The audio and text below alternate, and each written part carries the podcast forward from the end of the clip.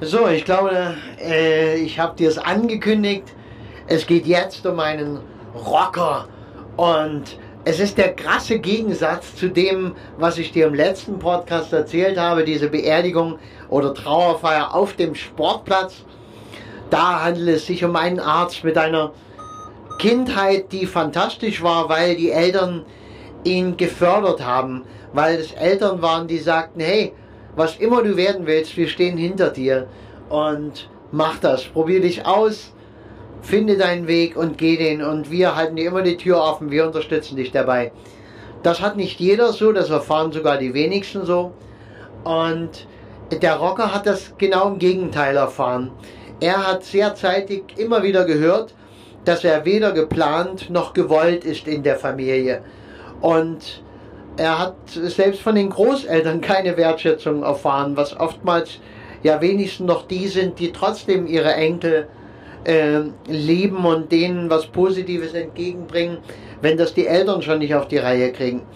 Er hat das so gar nicht erfahren, immer das fünfte Rad am Wagen, immer irgendwie, du bist es nicht wert. Und äh, so sieht dann auch sein Leben aus. Beruflich nicht viel wo er auf Erfolge hätte zurückblicken können. Er hat manches gern gemacht, ja, aber äh, es hat eben nicht alles so funktioniert. Die Leidenschaft war Musik, deswegen ja auch der Rocker, weißt du, er liebte äh, Billy Idol, Metallica und ja, so ein bisschen die härtere Musik, da wo direkte Ansagen gemacht werden. Die Welt mit ihren Ecken und Kanten, wo auch mal rausgeschrien wird, was ungerecht ist und genauso hat er auch gelebt. Er hat es herausgeschrien und er konnte manche Dinge, als er jung war, auch einfach mit einem äh, ordentlichen Faustschlag klären oder hat gemeint, er könnte es damit klären.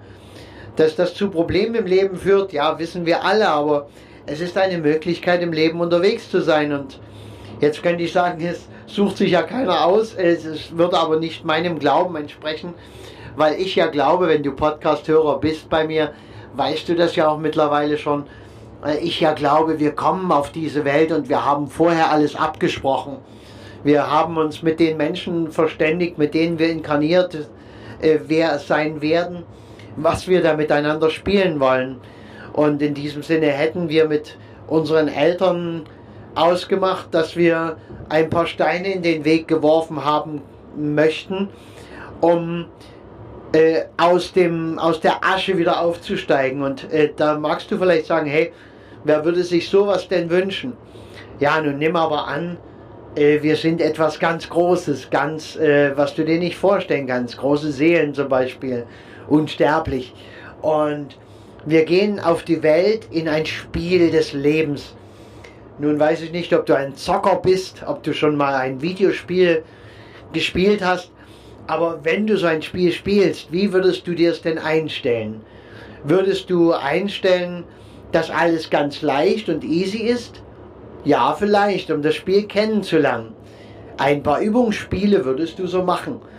Und dann würdest du dir es immer schwerer einspielen, äh, einstellen, weil du dann weißt, hey, da mache ich jetzt wesentlich mehr Erfahrung. Und äh, da ist es viel schwieriger. Ja? Und äh, nun kannst du bewerten, ja, Arzt ist toll. So Rocker, der beruflich nicht sonderlich erfolgreich war, nie richtig Geld verdient hat, nie berühmt geworden ist, das ist jetzt nicht so toll, der hat versagt. Ich sag dir ein einziges Beispiel. Seine Tochter hat gesagt, das war nicht nur mein Vater, das war mein bester Freund. Und jetzt weiß ich nicht, ob du Mutter, ob du Vater bist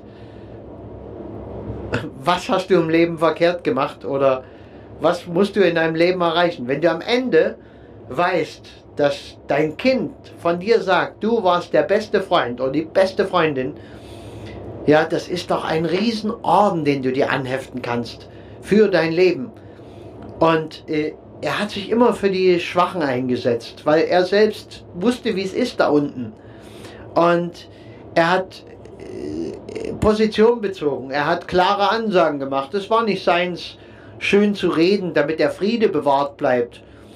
Er stand deshalb als oftmals ja halt nicht so gut da, war halt ein Querulant, war halt der, den, der die Unruhe reinbringt. Aber wie könnten wir denn Ruhe schätzen, wenn niemand mal Unruhe reinbringt? Ist doch auch wieder seine Sache, oder? Geht ja gar nicht. Wir brauchen die Gegensätze. Und genau auf diese Art und Weise können wir ihn verabschieden. Band. Das hat bei ihm nie geklappt. Er hat mal in einer Band mitgespielt, hat ja ein bisschen was schon gemacht. Er hatte eine super Stimme, konnte hervorragend äh, seine Musik interpretieren und, und nachsingen. Und hat da auch Fans gehabt, Menschen, die extra wegen ihm kamen, wenn es einmal ein Konzert gab. Aber es war halt nie eine Band da, äh, bei der es so harmoniert hätte und funktioniert hätte, um berühmt zu werden.